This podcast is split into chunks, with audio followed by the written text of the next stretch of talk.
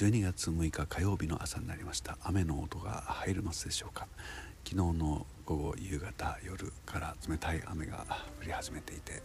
えー、今朝もまだずっと続いています、えー、予報では上がるのかな？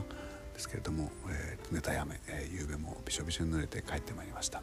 えー、すっかり冷たい冬のやってくるのかなという感じになってきたのでですね仕事場がですね足元が大変冷えやすくなってきてるんで、